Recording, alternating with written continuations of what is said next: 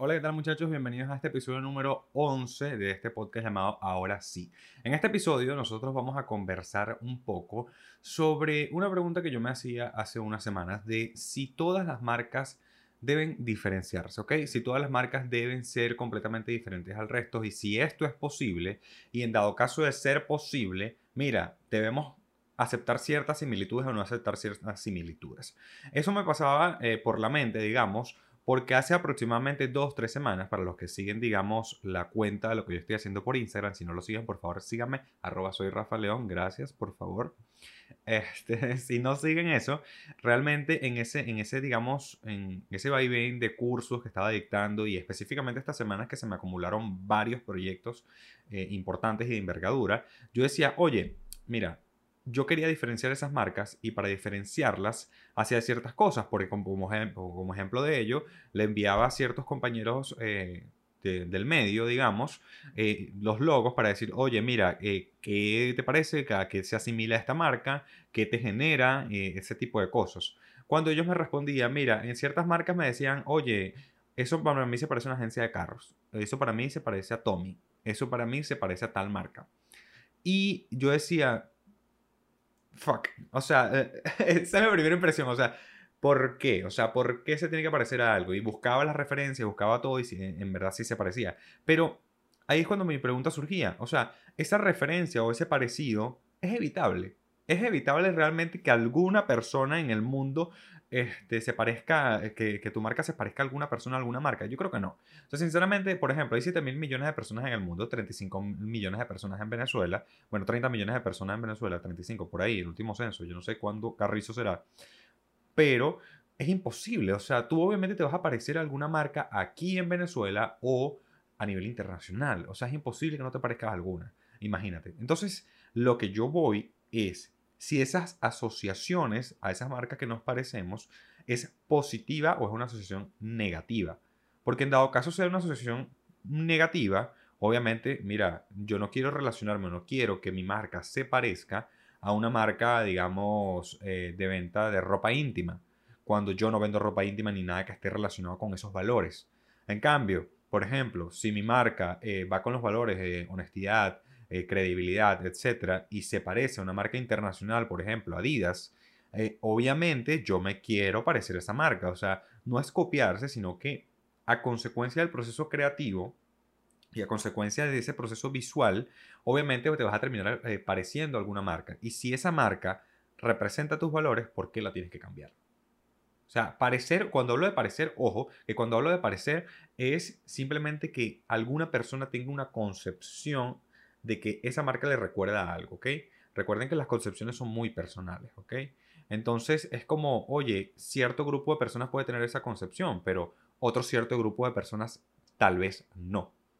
Entonces es eso, o sea, yo para mí, eh, sinceramente, si tu marca, por ejemplo, tienes una marca que se dedica a la venta de productos de belleza y se parece a otra marca que es de otro rubro y es una asociación positiva, no lo cambies. ¿Por qué lo vas a cambiar? A menos que sea un plagio, una copia, pero si no es un plagio ni una copia y fue dentro de tu proceso creativo, ¿para qué cambiarlo? Si es una asociación positiva y además también incentiva a, digamos, la repetitividad de la marca las personas van a asociarse automáticamente a algo que ya conocen en base a tu marca. Es decir, que vas a tener doble eh, percepción o conocimiento. Obviamente sin nunca llegar a la copia, sin que en esa persona en la mente de esa persona pase, esto es una copia. Simplemente que esa persona diga, en primera instancia, en un inicio, esto me da cierto aire a. Es muy distinto a decir, oye, este elemento, este elemento y este elemento son iguales a los, que, a los, de, aquella, marca. Ahí es donde entramos en una línea muy delgada, ¿ok?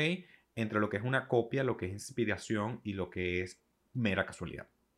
Porque, por ejemplo, cuando vamos a la percepción Aquí ya estoy entrando como si fuera una clase, de verdad, me inspiré.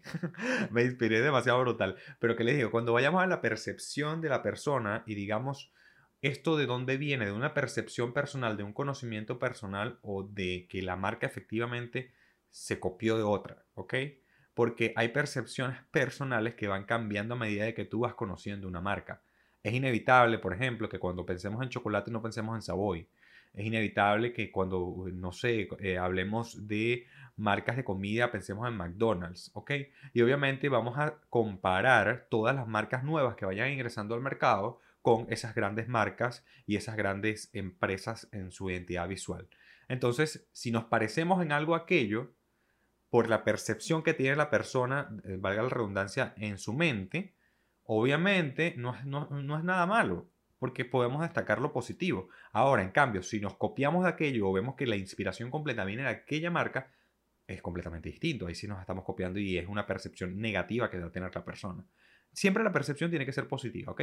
Si tú encuentras un grupo de personas en las cuales tienes cierto aire o cierta inspiración de otra marca, pero eh, la percepción de tu identidad en general sigue siendo positiva, quédate con eso. O sea, no hay ningún tipo de inconveniente. Pero si la percepción al momento de ver esa marca es, negativa, cámbialo, porque ya es eh, algo completamente distinto. Y ahí vamos. Y ahí la pregunta fundamental, ¿debemos todos diferenciarnos? Yo creo que no. Yo creo que hay marcas que han nacido y esto puede ser un poco irruptivo en lo que yo siempre he dicho y en lo que, este, digamos, pregono, no sé cómo se dice la palabra ahí ya me, mejo, pero hay marcas que nacieron no para ser diferenciadoras, ¿ok? Nacieron para ser eh, seguidoras de un patrón. Eh, esto lo digo porque, por ejemplo, hay grandes, hay marcas pequeñas, por ejemplo, marcas de ventas de electrodomésticos, ventas de comida, etcétera, que son negocios pequeños y su objetivo no es diferenciarse, es la gran diferencia con respecto a la competencia en el punto de vista visual. Obviamente sí nos debemos diferenciar en algún punto, pero en punto de vista visual no es nuestro objetivo. Ahora, cuando hablamos de productos y todo eso, ok, eso aparte. Pero desde el punto de vista visual, no tiene por qué hacerlo. O sea, no tiene por qué cambiar el color para ser disruptivo. No tiene por qué, digamos, hacer ciertas cosas cuando es un negocio familiar, es algo pequeño, es algo que no queremos. O sea, conclusión de todo este monte que yo he hablado en siete minutos, más o menos. Uno, siempre va a existir marcas que sean similares a otras, ¿ok?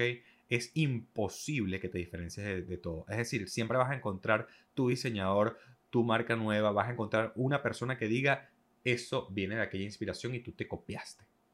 Pero mientras que ese no sea el general, y que tu público objetivo no tenga una percepción negativa de tu marca y tú sepas que eso no es una copia, no lo cambies.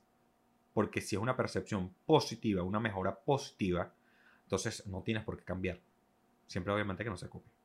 Segundo, no todas las marcas deben diferenciarse. O sea, hay marcas que nacieron que son pequeñas o que no tienen expectativas de crecimiento porque no lo ves como un negocio muy serio o simplemente que son seguidoras y no líderes entonces, esas marcas pueden permitirse seguir la corriente o seguir, digamos, un patrón de color, digamos, todo un aspecto visual.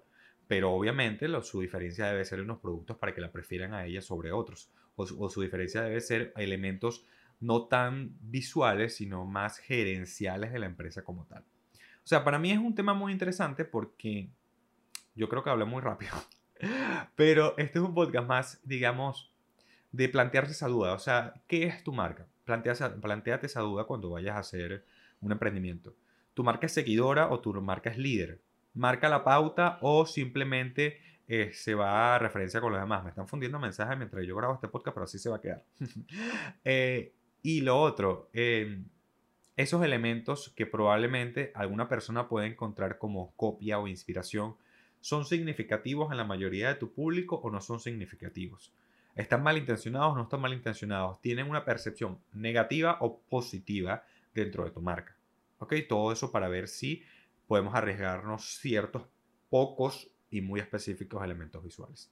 Así que nada, esa es la pregunta que yo les hago el día de hoy. Me lo pueden comentar eh, por aquí, por el podcast, este, también por, por mi Instagram, arroba soy Rafa León. Y aquí nosotros vamos a seguir. Plantéenme más dudas o temas que quieran que yo discuta y dudas que le quieren que les solvente.